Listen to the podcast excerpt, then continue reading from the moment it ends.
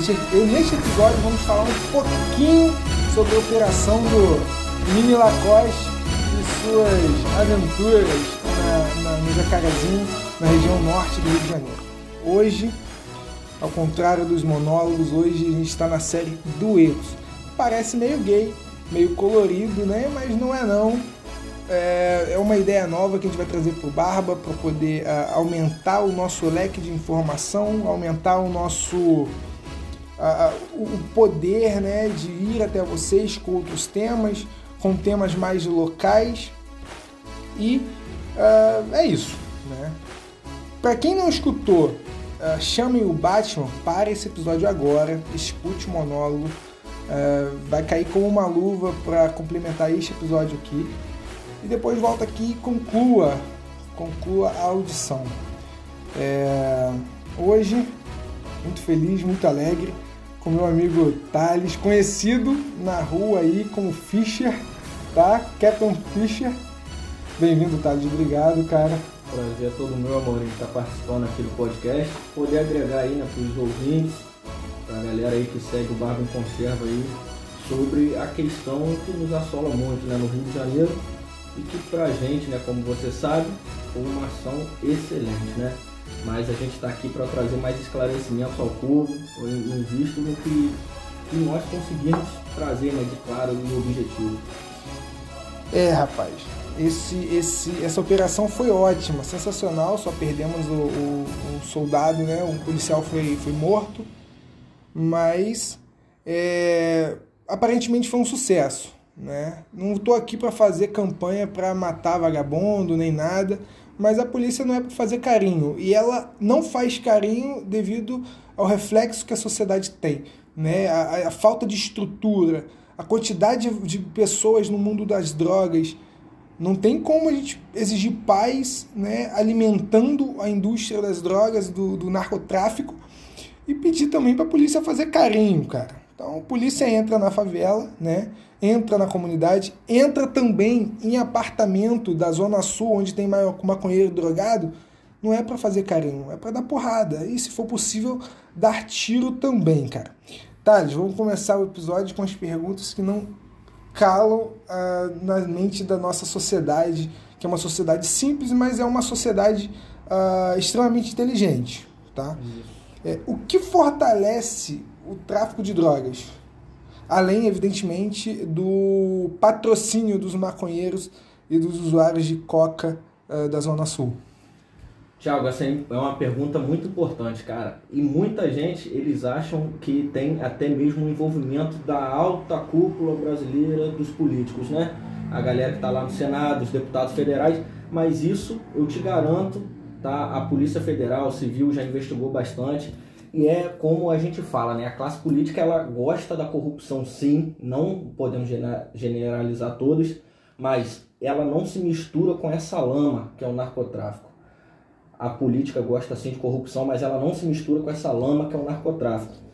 E o narcotráfico ele se fortalece muito das ações ou omissões do, do Estado e do, do setor jurídico né, brasileiro, como foi essa última lei aí, é, esse último decreto, né, podemos dizer assim, do STF, no qual proibiu justamente as polícias civis e militares do estado do Rio de Janeiro efetivar é, operações, incursões em comunidades precárias do, do, do estado do Rio, que são do, dominadas pelo tráfico de drogas. Isso fez o fortalecimento, mas também nós não podemos ser é, idiotas, né, ao afirmar que não que só por isso que o tráfico se fortaleceu. O tráfico se fortalece há anos pela política e má gestão pública do estado do Rio de Janeiro, que é o qual nós estamos abordando aqui.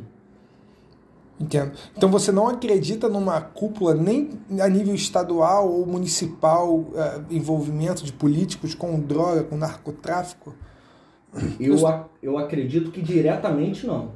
Pode ter sim, por exemplo, eu não posso afirmar, mas no, no que tange as ações do Sérgio Cabral, do então é, prefeito do estado do Rio, Eduardo Paes, eles podem sim, é, de alguma forma, não diretamente, ter participado dessa questão do narcotráfico, até porque eles são acusados de várias, várias ações deles, que até mesmo de envolvimento com a milícia, que é algo que assola praticamente 75% do estado do Rio de Janeiro nas áreas precárias. Tá. É, e você citou o Faquin, cara. O Faquin ano passado ele, ele uh, emitiu né, uhum. uma ordem unilateral no qual ele impediu a polícia de ser polícia, pelo menos aqui no Rio de Janeiro. Rio de Janeiro. Né? E você acha que isso foi benéfico, maléfico ou foi de fato indiferente? Porque o estado do Rio já vive num caos social há muito tempo, vagabundo pra caramba. O Faquin veio e terminou de jogar merda no ventilador, mas não quer dizer que a sala já não estava suja, sabe? Tu acha que ela uh, houve uma, uma efetividade nessa, nessa ação do Faquin? Que a polícia realmente sofreu com isso? O que, que tu acha disso tudo? Eu acho que são pessoas que estão no STF que não entendem de segurança pública e quer opinar em um Estado que já é precário, que já sofre com essa questão do narcotráfico, com essa narcoguerrilha que vive a sociedade do Rio de Janeiro e acaba fazendo esta merda. Para mim, ajudou sim e muito o narcotráfico, é, essa narcoguerrilha que assola o estado do Rio de Janeiro, que cresceu muito de um ano para cá. Não podemos falar também que era pequeno, que era algo irrelevante. Não, o estado do Rio de Janeiro sempre sofreu muito com isso. Mas após essa ordem aí do Supremo Tribunal Federal, o Rio de Janeiro acabou virando uma espécie de, de refúgio de grandes traficantes. Traficantes esses que muitos vindo até mesmo de outros países. Entendi. Então, você acha que foi uma merda o que o Faquin fez? Sim, o tráfico se fortaleceu muito. Ele, até mesmo por essa última incursão aí da Polícia Civil no Jacarezinho, nós conseguimos ver. É, a gente consegue ver, né? Os blindados eles vinham pelas ruas principais, que eram ruas mais largas, e davam de cara com barricadas feitas de linha férrea.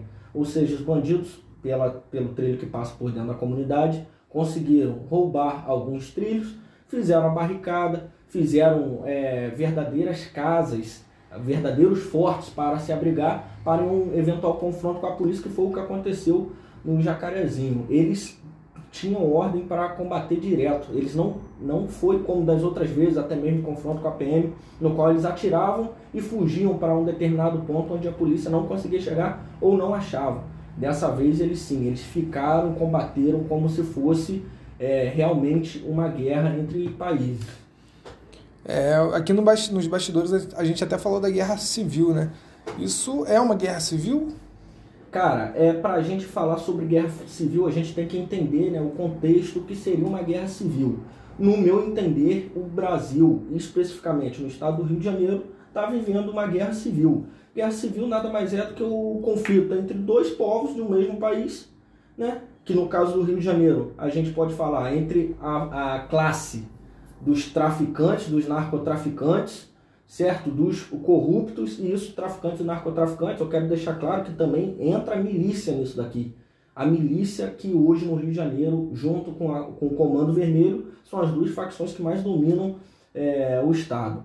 Então, por, é por esse domínio maior da, do tráfico de drogas nessas áreas, pela atuação do tráfico de drogas, hoje no Rio de Janeiro, se você passar na Avenida Brasil, na linha vermelha, Cara, você, seu carro é assaltado com um fuzil, cara. Os caras descem da, é, do morro, né, por exemplo, com uma K-47 para te assaltar. Então, eu, no meu entender, né, eu não sou nenhum especialista nem nada, mas no meu entender leigo, de estudante, né, até mesmo de Direito e Segurança Pública da UF, eu, no meu entender, a gente vive praticamente uma guerra civil, que são dois povos, é o bem basicamente contra o mal. Você falou que é da UF, né, cara? Lá na UF vocês costumam antagonizar é, sobre esse assunto? Que é bem polarizado. Então, é, eu hoje eu sou estudante de Direito da Estácio de Sá, já concluo minha faculdade aí ano que vem, sou do sétimo período, e também sou estudante da UF é, de Segurança Pública. É, a gente, na verdade, no, nosso módulo ele, ele tange sim as adversidades é, referente à sociedade, mas nada ainda tão específico, até mesmo devido ao coronavírus, né, que a gente está afastado das salas de aulas. Eu acho que por isso ainda não inflamou bastante, como está sendo online. Mas eu garanto que com certeza, devido né, ao histórico da, da, da faculdade e da localidade a gente possa passar por, por algumas situações assim. E vamos lá, voltando à Operação Excepts, você engoliu essa de da polícia invadir o Jacarezinho para poder investigar aliciadores de criança, de jovens? Você acha que realmente esse foi o, o, porra, a polícia acordou, né, e falou, cara, hoje nós vamos invadir um dos maiores complexos narcotraficantes do país, que é o Jacarezinho, a zona norte do Rio de Janeiro. Vamos lá para ver se eles estão aliciando crianças, né? Você acredita nisso? Você acha que foi, você engoliu essa, essa, essa prerrogativa da polícia? Não, então, Thiago, é, referente a isso daí, eu realmente fui atrás é, de procurar essas informações até para trazer para o seu público. E realmente, o que foi mostrado, os papéis que até mesmo o Ministério Público do Estado do Rio de Janeiro sabia dessas investigações, essas investigações elas, durar, é, elas duraram 10 meses. Elas duraram 10 meses, onde várias pessoas, mães dos meninos, é, estavam falando que o tráfico estava aliciando e também a, os pais e mães de meninas consideradas bonitas naquela, naquela, naquela localidade, eles falavam que os traficantes passavam lá, pegavam as filhas deles e carregavam, sem saber, sem querer saber se a menina era era a favor daquilo, se os pais queriam, se a menina queria. Justamente por ela ser uma menina bonita, ela era obrigada a ser mulher de traficante. Então, através dessas denúncias que duraram 10 meses, inclusive o Ministério Público do Estado do Rio de Janeiro sabia, e essas informações seguiam em sigilo. E uma coisa que talvez você não saiba, que aqui com certeza a imprensa já sabe, é que os documentos dessa investigação com carimbos do Ministério Público. Documentos originais carimbados pelo Ministério Público vazaram. A Polícia Civil encontrou esses documentos dentro de uma casa onde continham traficantes no Jacarezinho. Ou seja, esses documentos vazaram do Ministério Público. Agora, como, a gente não sabe. Então, você está dizendo então que o X9 é o Ministério Público? Não posso afirmar, mas que tinha o documento do Ministério Público carimbado, documento original, junto com os traficantes, eles sabiam dessa operação. Querendo ou não, esse, esse poder que os traficantes tinham em sua mão, desse documento está lá, fez com que eles é, soubessem da investigação, mas eles não sabiam quando seria o dia D. Hum. Eles não sabiam quando seria a, investi a, é, a operação, mas eles sabiam que estavam sendo investigados. Tá, então a gente tem aqui uh, o ministro do STF que desmilitarizou a polícia do Rio. Positivo, tirou né, o poder, poder de, polícia. de polícia. Aí nós temos o Ministério Público vazando o documento como se estivesse mandando nudes no, no, no Twitter, no Instagram. Exatamente. Né? Exatamente. E paralelamente a isso, o, a, o tráfico de drogas construiu um castelo, né, quase quase impenetrável no Jacarezinho, que fez a galera tomar na cabeça, levou um policial a óbito. Porra, é muita coincidência, né? Eu me sinto até no. É, no... cara Pois é, muita coincidência. A gente não sabe onde esses caras querem chegar. Mas o que acontece é que é muita pessoa que não conhece de segurança pública opinando onde não devia meter o bico, né? Tá, isso, isso eu aceitaria você falar isso para mim, tá? Isso para mim, que sou uhum. de, de humanas, mas minha parte é economia, não é direito. Né? Nós estamos falando do Ministério Público Estadual. Isso e estamos falando de um ministro do STF, a mais alta corte no país. Então, uhum. cara, eu acho que, porra, eles devem saber. Eles não têm essa opção de, ah, eu não sei isso, eu não sei aquilo. É obrigação deles saberem por ocuparem esses cargos. E o Ministério Público por investigar, né, cara? Exato. É realmente deve haver alguma investigação agora, tanto do Ministério Público ou até mesmo da, da Polícia Federal pode ser que ah, tenha mesmo essa investigação para saber como que vazou essa informação do Ministério Público. Com certeza alguém lá de dentro é corrupto, né? Já também não iria espantar a gente uma corrupção, até porque o estado do Rio de Janeiro é conhecido pelo samba, Cristo Redentor e corrupção, né, cara? É... Rapaz, o, o, o, eu fico, fico bobo com essa porra de, de de Ministério Público nesses momentos. Porque o Ministério Público já não, do Rio de Janeiro já não tem um histórico tão ilibado. Vamos convir que ele fez vista grossa para muita porcaria uhum. em relação à Lava Jato, a Operação Lava Jato, que aconteceu aqui no Rio, né? Em relação a alguns processos que foram encerrados pelo, pelo MP, etc, etc. Agora, mais esse vazamento aí tem um cavalo de Troia, tem um sementinha do mal. Com certeza. É, essa corrupção, cara, que acontece em todos os poderes, até mesmo dentro da polícia, isso daí realmente é inevitável com que, com que é, não ocorra esse combate. É, mas o que precisa mesmo é de um apoio para a Polícia Federal, porque querendo ou não, a polícia, no caso né, da corrupção da polícia, tá, é muito política, tem muita política envolvida. Infelizmente, a Polícia Militar e a Polícia Civil são ligados ao governo estadual. O chefe supremo das polícias estaduais é o governador. E o histórico de governadores do estado do Rio não é nada bom, né? Não é nada bom. oh, oh, mas fala pra mim, cara, estão plantando fuzil? Estão jogando semente de 762, 556? Porque eu não, Nunca não é possível, vi surgir cara. tanto fuzil, né, tá cara? Tá plantando fuzil. Que isso, rapaz. Nunca vi surgir tanto fuzil nessa vida. Então, é, cara, até um ponto importante para trazer para os espectadores aí, que eu tenho certeza que muitos até sabem dessa, dessa questão, mas é algo muito importante. É, nós hoje temos uma extensão territorial. Na verdade, é a história né, do Brasil. O Brasil tem uma extensão territorial de 8 milhões de quilômetros, 516 mil, mais ou menos isso. 8 milhões 516 mil quilômetros de fronteira é, com os países vizinhos aqui da América Latina, né? É, eu vejo muita gente que não entende de nada, mas quer opinar em tudo, inclusive política, é, leigos, estudantes, mas a gente sempre tem que procurar melhorar, procurar levar essas informações para o pessoal, principalmente aqui para os ouvintes do Barba em Conserva. É, a extensão territorial do Brasil é muito grande. O Brasil hoje tem basicamente 300 mil soldados do Exército Brasileiro. E nem pegando todo o efetivo do Exército Brasileiro, colocando nas linhas da fronteira, nós conseguiríamos é, tomar conta de toda a extensão territorial. Muita gente fala, poxa, é, não, como que surge tanta, tanto fuzil assim nas favelas? Como que surgiu tanto fuzil? Plantação de fuzil, com Exatamente. Certeza. Plantação, corrupção, a polícia pega de uma favela, joga na outra, da outra favela joga pra cá. Cara, a gente tem que pensar o seguinte, não a polícia, mesmo a parte corrupta, né, que eu acho que não deve nem ser chamado de polícia. Para mim a polícia, o policial corrupto é bem pior do que um narcotraficante, né? Porque o que a gente espera de um policial é que ele cumpra as leis siga corretamente e cumpra o seu dever. Né? De um narcotraficante a gente só espera a prisão se ele resistir, a morte. É... Então o pessoal tem que ter essa visão de que o Brasil é um país muito extenso, tem pouco efetivo policial, pouco efetivo do exército para tomar conta de suas fronteiras.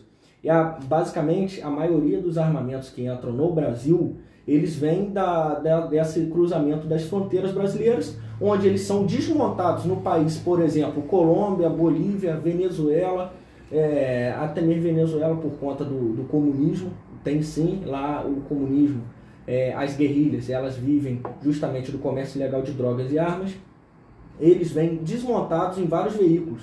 É, um fuzil, por exemplo, um, um dos fuzis que foram apreendidos né? Lá, por exemplo, uma M4, uma K47, elas vêm desmontadas em várias partes, em vários veículos ou até mesmo caminhões, que são a, a maior parte das mulas, né? São chamados de mulas.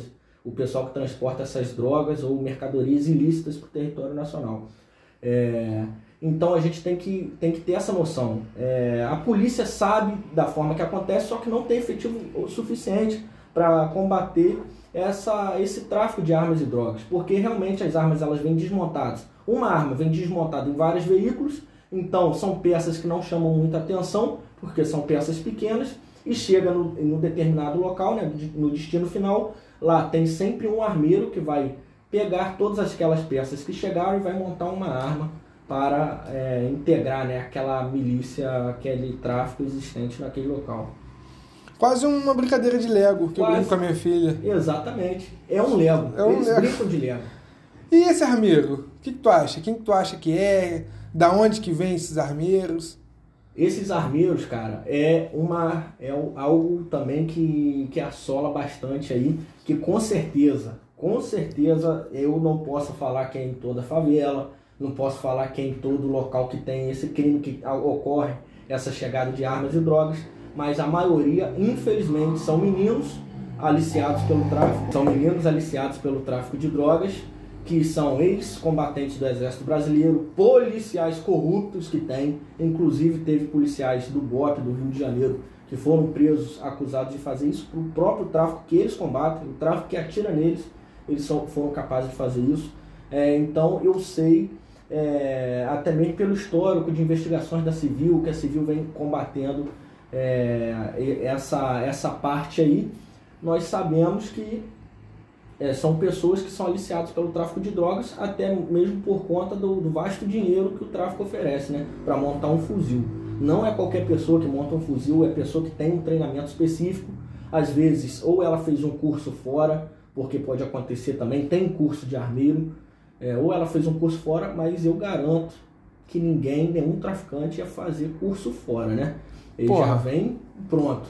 Já Certeza. são pessoas corretas que são aliciados, né? Eles pegam, ó, aquele cara era armeiro no exército, ou ele era do exército, ele sabe desmontar e montar fuzil, ou o cara é policial, tá precisando de dinheiro, tá quebrado, recebe mal, então eles vão em cima certinho das pessoas que necessitam que não tem um bom caráter.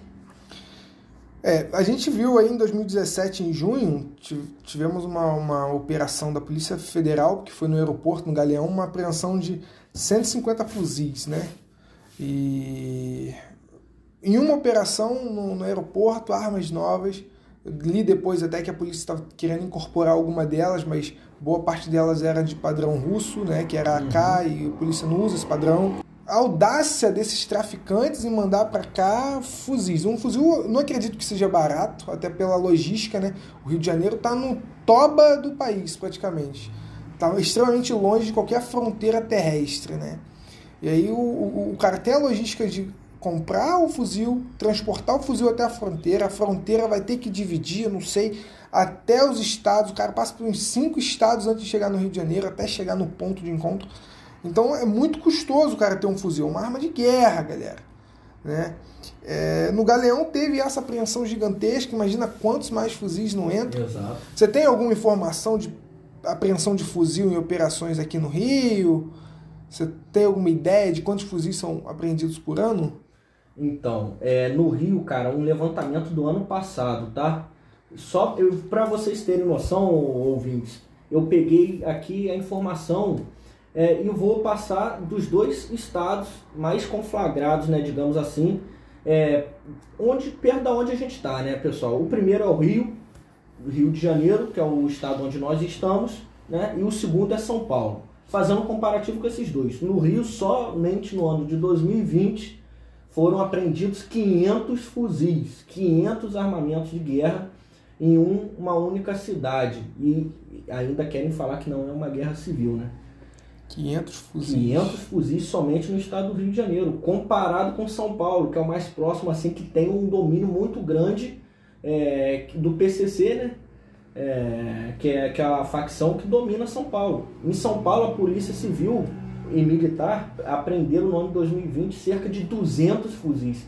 Então, no Rio de Janeiro, a polícia prendeu 300 fuzis a mais do que São Paulo, que é um estado com muito mais habitantes do que o Rio de Janeiro.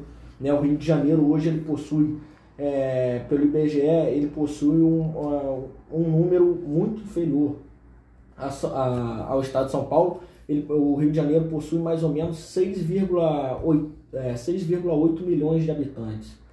Né? E desses 6,8 milhões, no mínimo 2 milhões de habitantes estão sobre áreas do domínio de, do tráfico de drogas. Então é muita gente sob o domínio do, do tráfico de drogas. Um terço da população. Exatamente. Tem... Um terço da população que vive no estado do Rio de Janeiro, não cidade, no estado do Rio de Janeiro, vive sobre o domínio do tráfico de drogas, das milícias, desse narcotráfico. É, e aproveitando também, só fazendo uma extensão aí é, referente a essas apreensões de fuzis, é, é são 300 fuzis a mais do que o estado de São Paulo. E o estado de São Paulo foram 200 fuzis.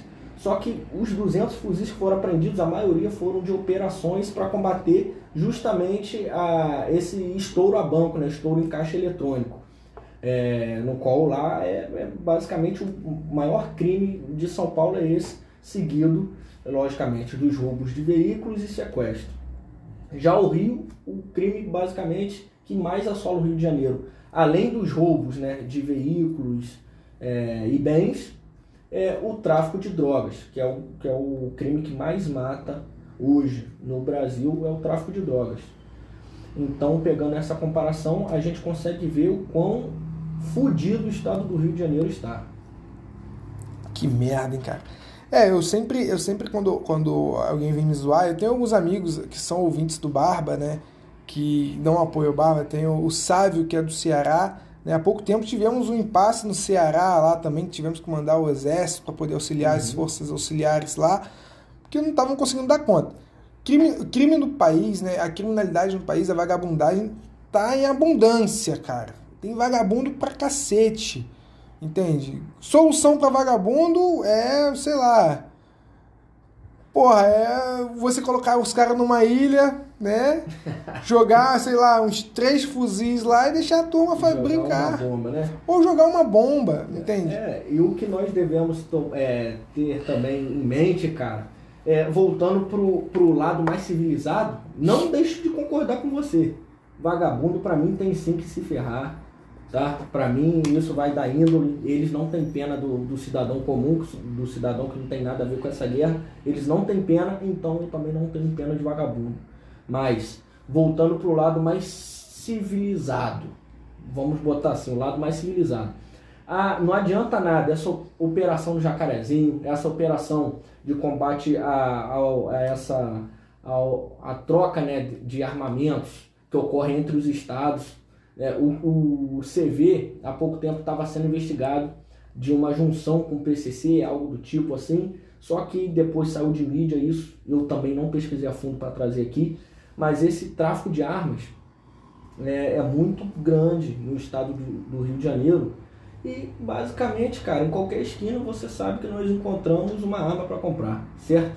Nós encontramos em todo lugar. Mas não adianta nada a Polícia Civil ir lá fazer uma operação, a militar ir lá fazer uma operação, se os outros setores do Estado não chegar junto com a polícia, trazendo é, uma educação, uma cultura, um lazer para aquela molecada que está lá naquela, naquela área.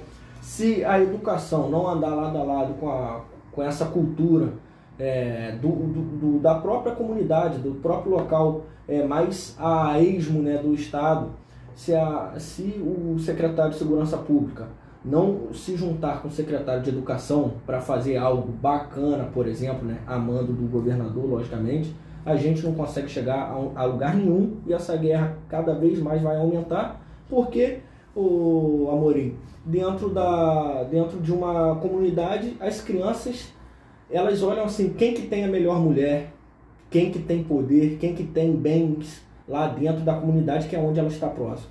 Quem que tem tudo isso? O reflexo dela são reflexo, os criminosos. Exatamente, o reflexo dela são os traficantes.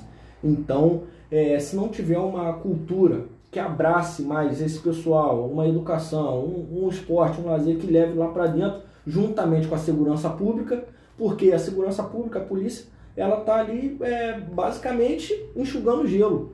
A gente sabe, é importante sim, se não tiver isso, o crime se fortalece mas é importante que junto com a operação também chegue uma, uma acessibilidade àquela localidade.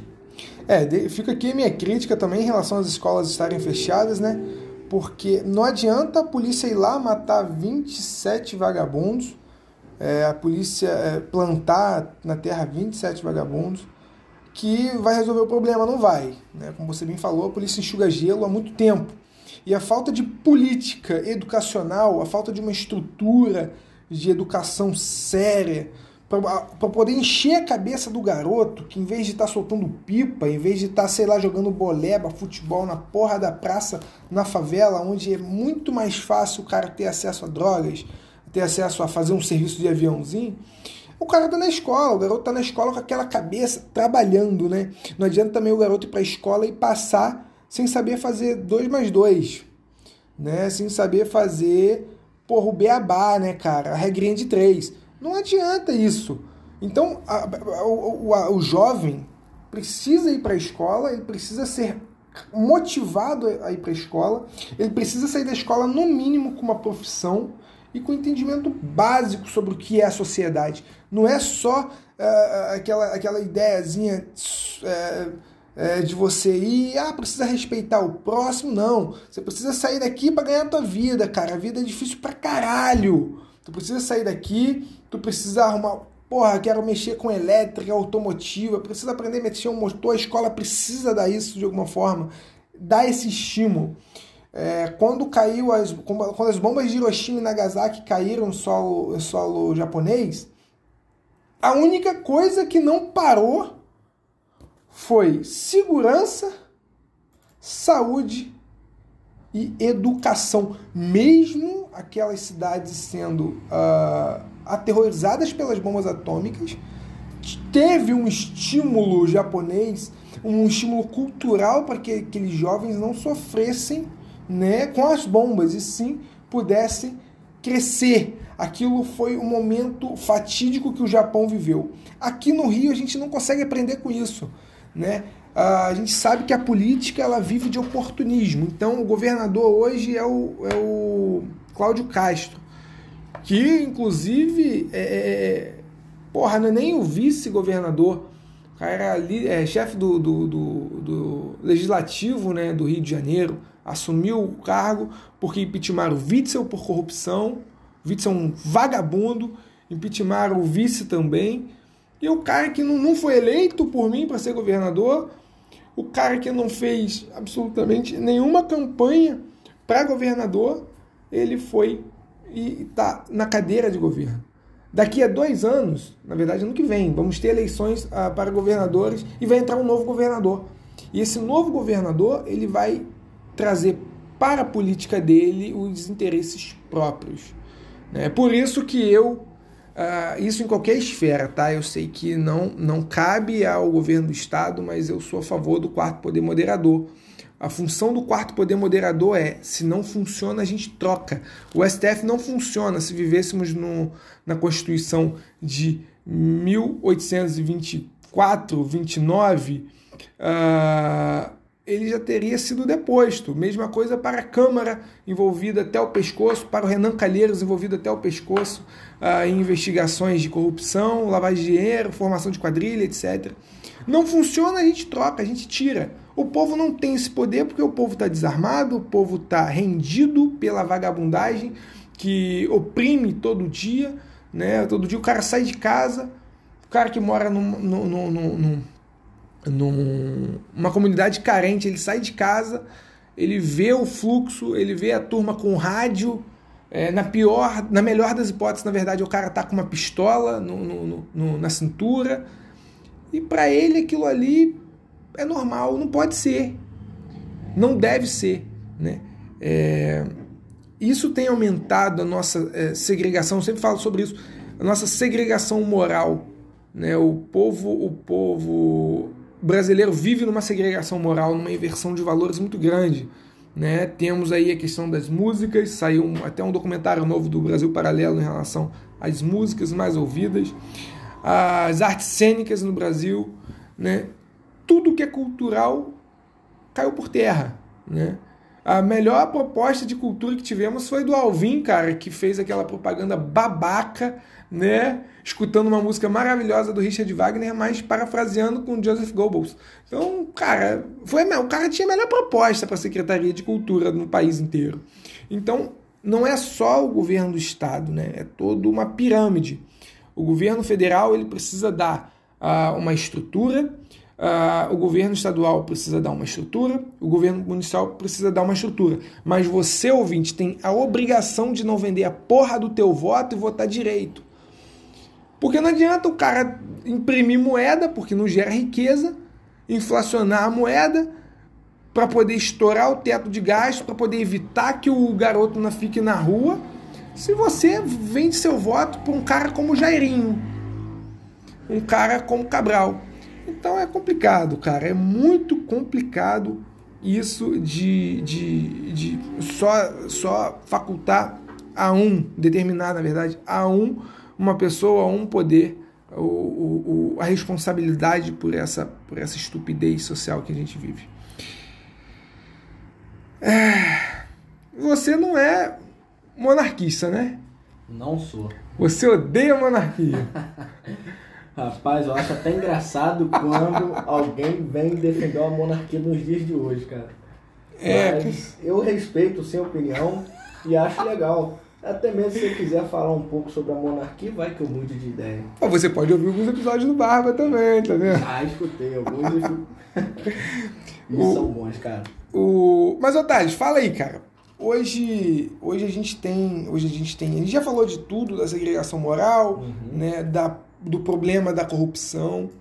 Eu falei no, no Chamei um Batman que eu, Thiago, eu não acredito que o sujeito treine para o TAF, treine, é, estude a legislação, minimamente, mas estude, para fazer uma prova para a Polícia Militar, ganhar 3.200 pau, andar de FAL, né? FAO antigo, FAO velho, antigo, pelo velho. Brasileiro. É, na década de 70, 80, né? Por cara ser corrupto. Eu não acredito que o cara entre na polícia para ser corrupto. Que você pensa disso, cara? Você que quer ser policial também. Você, cara, tocou num ponto muito específico e é um ponto extremamente importante. É, há um mês atrás eu acompanho o, o Cefap, né, que é o curso de formação de soldados do- da Polícia Militar do Estado do Rio de Janeiro, no, no Instagram. E lá eu vi uma nota no qual ela tinha acabado de expulsar um dos seus alunos, que foram pessoas que passaram lá em 2014, que estão fazendo agora a escola de soldados. Acabou de expulsar um dos seus alunos por causa do envolvimento do tráfico.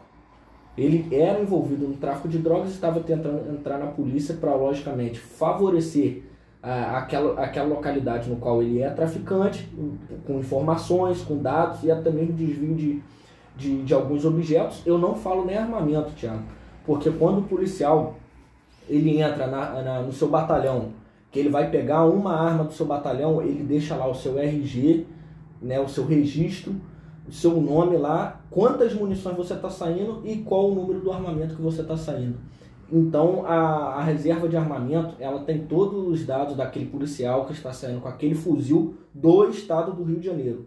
O estado vira e fala, ó, policial, esse daqui é seu armamento, toma, vai pra rua, defender a sociedade em meu nome como uma força maior. E foi justamente essa, essa questão que nós também abordamos aí é, do jacarezinho, né?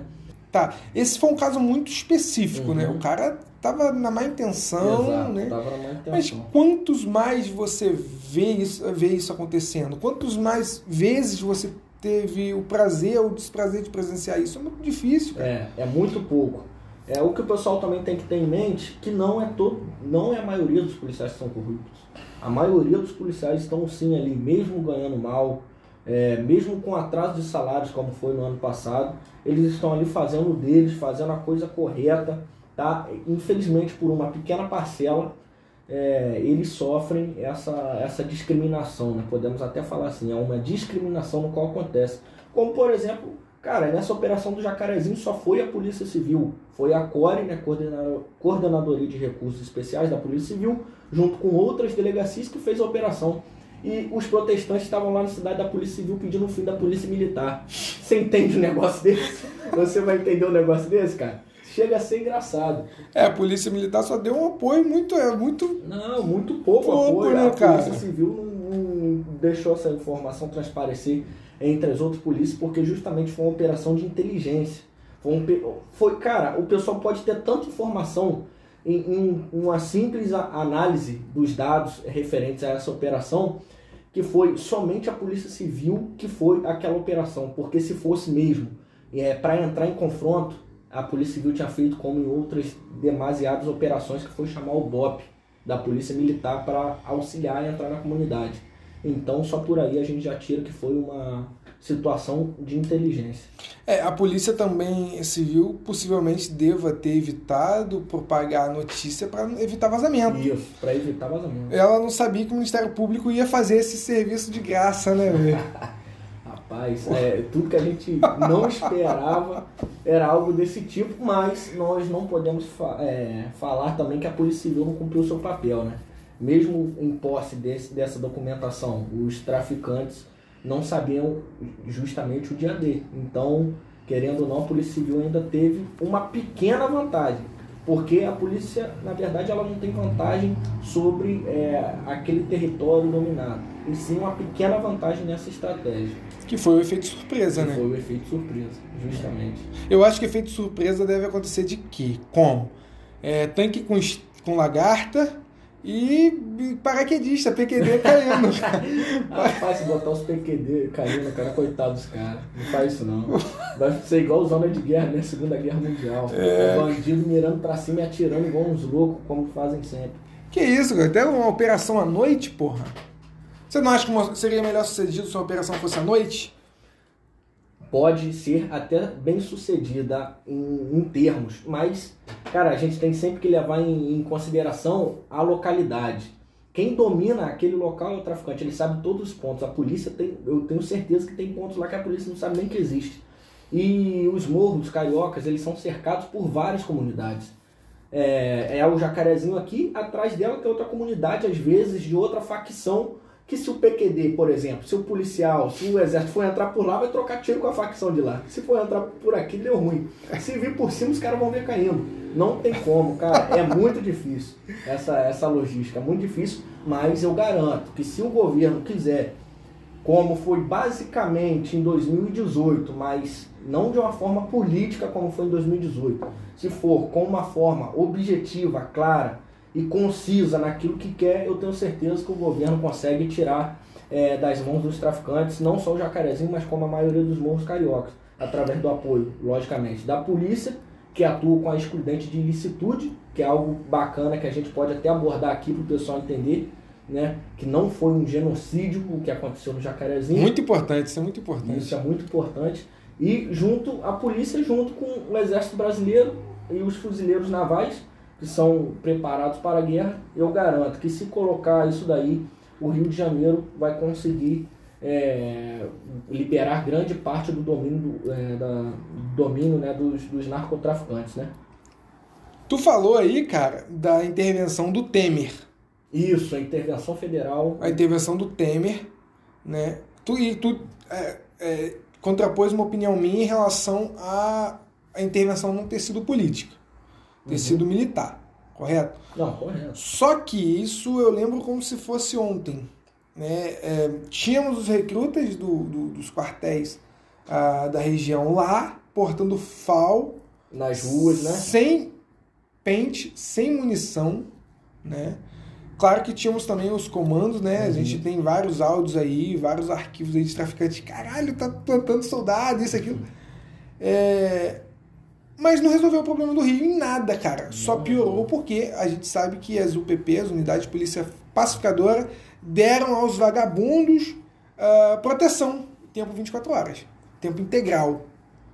Né? E aí, cara, é, eu acho particularmente que foi uma intervenção burra, porque não reduziu, não, não, não aprenderam tantos fuzis quanto deveriam ter aprendido não ah, removeu fisicamente da sociedade os vagabundos que estavam ali, né? E nem sequer apontou no fim do túnel uma luz de esperança para o morador do Rio de Janeiro, né? O que fez ah, o alto comando do Exército do Sudeste foi botar na rua os blindados, né? Todos desmuniciados, usados para invadir o complexo do Alemão, né? Com com é, apoio logístico. Porra, eu acho que não serviu de nada, cara, esse, essa, essa operação. Eu acho que foi uma, uma burrice, um gasto de dinheiro desnecessário. Eu acho que poderiam ter. Eu acho que o Temer, ele por estar em, em descrédito, né? Devido à crise do, do, do diesel, em estar em descrédito também por estar vindo de uma, de uma aliança com um governo corrupto, Lava Jato estava em alta. Eu acho que ele tentou tapar o sol com a peneira e o tiro saiu pela culatra. Você concorda? O que, que tu acha disso? Então, eu concordo sim que realmente foi algo como diz a gíria, né, para inglês ver. Eu acho que foi justamente para isso, para inglês ver. Tanto que jogou os blindados na rua. Realmente, os blindados que são geralmente utilizados em guerra foi justamente somente para transporte da tropa, do exército e da polícia para o interior das comunidades e vice-versa, né? Nessas trocas aí, mas efetivamente não foi algo tão é, algo tão simbólico no Estado, que é assolado pelo, pelo crime organizado. O nível de apreensão foi a mesma até em, dois, é, em 2020, já com, com esse novo governo. É, em 2020 a, a, a, subiu muito a apreensão de, de armas e drogas, muito mais do que na intervenção federal. Teve um, algo muito mais efetivado, mas a única coisa que eu que eu vejo assim que, a, que de fato a intervenção federal trouxe foi uma falsa sensação de segurança por você passar no, nas ruas, nas avenidas no Rio de Janeiro e ver blindados da Marinha, carros do, do Exército, assim como soldados, é, postos lá. Mas eles apenas ficavam naquele, em determinados pontos. Era uma falsa sensação de segurança, no meu ver, né? É, agora, só passando por uma parte meio cômica aqui, cara, dessa pergunta, o que, que você acha que o nosso amigo, querido amigo, né? É, nosso amigão, amigaço, Alisson, faria com a porra de um fuzil desmuniciado no complexo do Alemão. Rapaz, nosso amigo combatente Alisson, verdadeiro guerreiro, meu 01, meu major. Nosso 01, né, cara? Rapaz, se ele tivesse com um fuzil desmuniciado, primeiro que ele ia ficar puto. Ele ia. O primeiro traficante que ele, que ele visse, ele ia pegar e ia dar porrada com um fuzil, pegar o fuzil do traficante e municiar o dele. Tenho certeza, cara. Certeza disso? Certeza disso. Você acha que o Alisson não ia, sei lá? Ou ele ia colocar uma baioneta.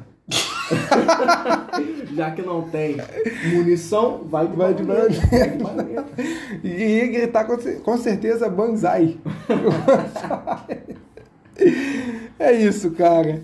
Esse foi. Você tem mais alguma coisa pra falar em relação a isso? Mais algum tópico? Não, Thiago, eu só queria deixar claro também pro pessoal, é, pros ouvintes aí do Bar do Conserva, cara, Hum. sobre a última coisa que eu vou falar dessa questão da Operação Jacarezinho.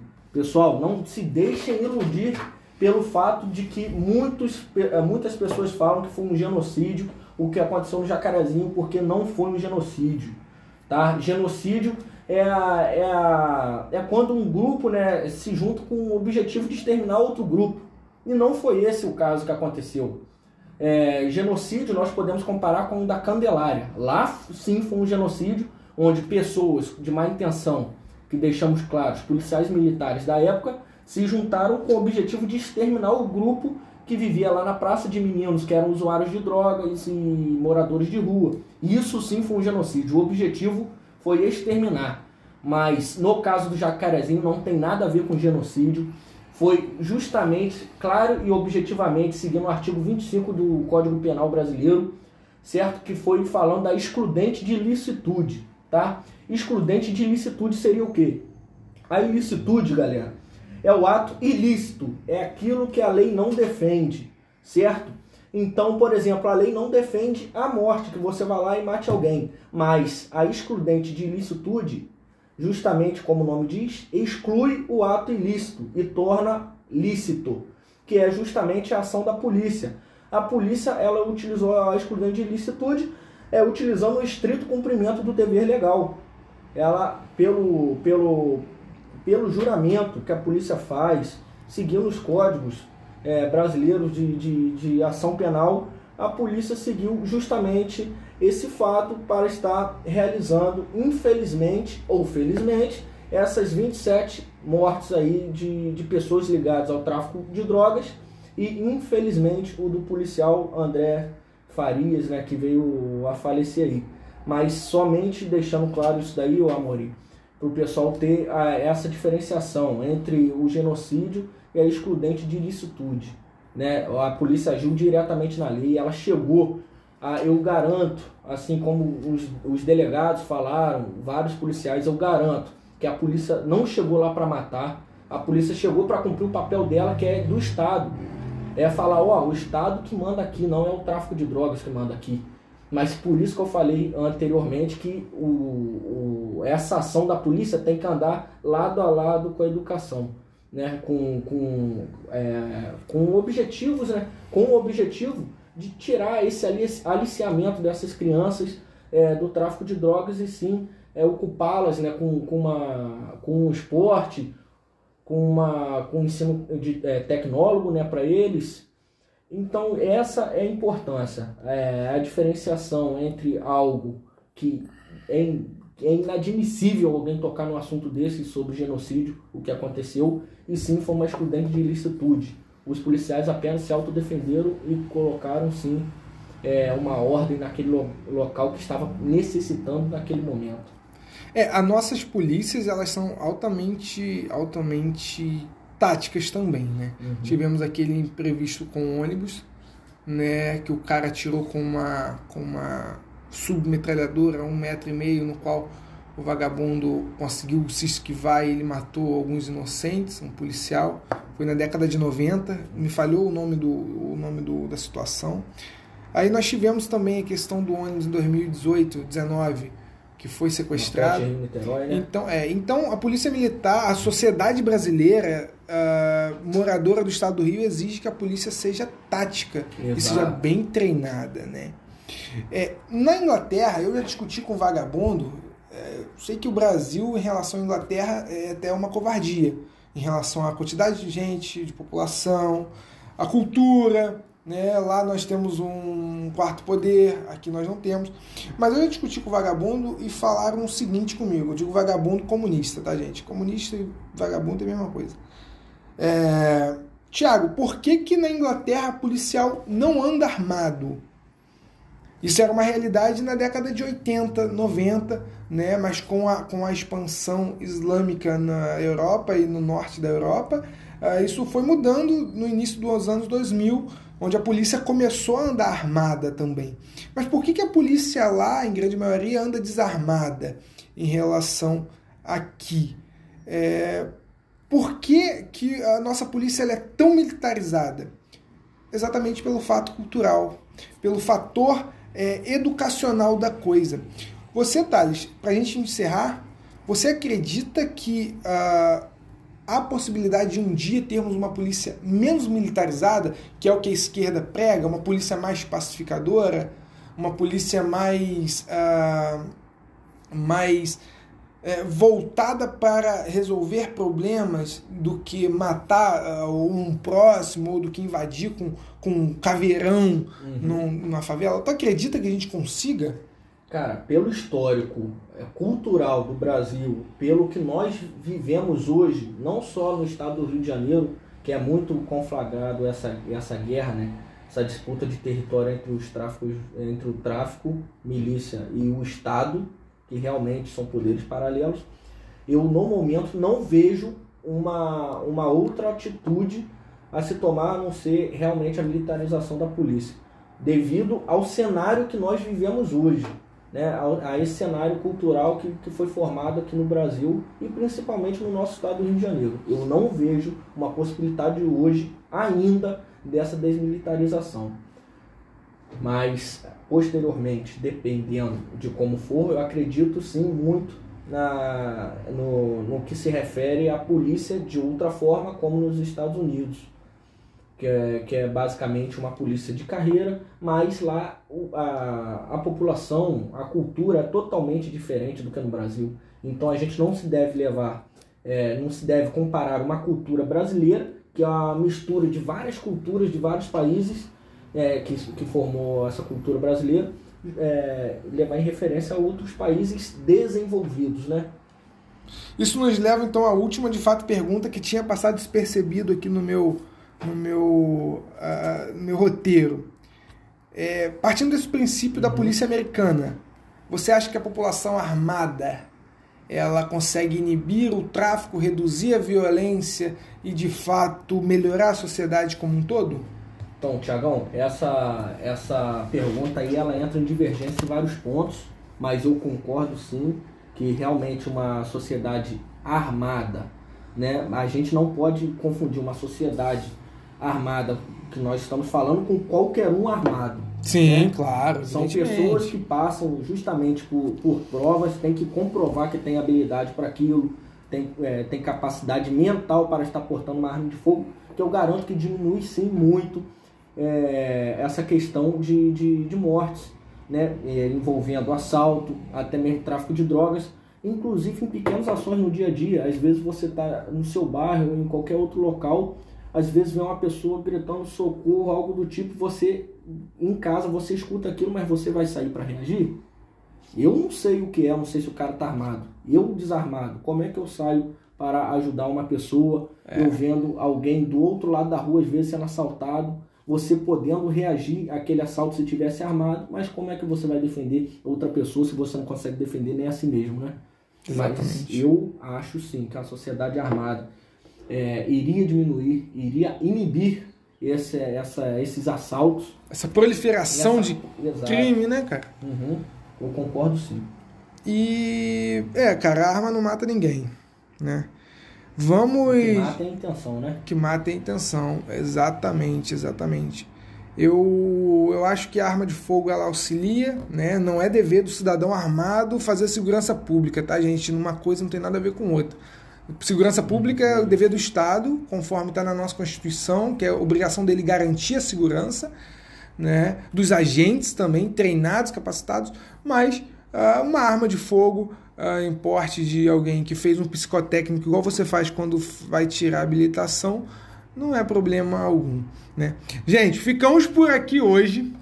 Eu, na, na ilustre presença do meu amigo Thales, tá? brincamos um pouco com o Alisson. Thales é um parceiraço aqui do time de Airsoft que eu jogo, um garoto extremamente culto, inteligente. É... E espero que ele venha aqui mais vezes tratar de outros assuntos também não relacionados à segurança pública, mas sim ao, ao, ao, ao à legislação como um todo, tratar, uh, discutir sobre leis, sobre o que está no Congresso, o que precisa ser passado no que tange a segurança pública diretamente. E eu espero que você venha mais vezes, Thales, é sério. Não, muito obrigado aí, até mesmo pelo espaço, pela, pela disponibilização aí, né? Eu, eu que agradeço aí, porque sempre tem a agregar, né, cara? E sempre que você me chamar, quando puder estar disponível, com certeza eu vou estar fazendo a presença aqui no podcast, que querendo ou não, eu já sou ouvinte. Isso daqui agrega bastante é, essa, esse laço, né? O próximo passo, galera, é converter o Thales à monarquia e eu tenho certeza que eu vou conseguir. Rapaz, é difícil, hein, cara? Isso não. daí é difícil. Não, não, a gente chega lá. Turma, muito obrigado para você que nos aguentou até aqui. Lembre-se, se alguém falar que a polícia é genocida, mande-a tomar no mau lugar. E não se esqueça, nunca, sempre escute o Barbie Conserva com fone de ouvido. Tá bom? Um beijo quente, bem caloroso e molhado para você, meu amigo, meu amado ouvinte. Até logo.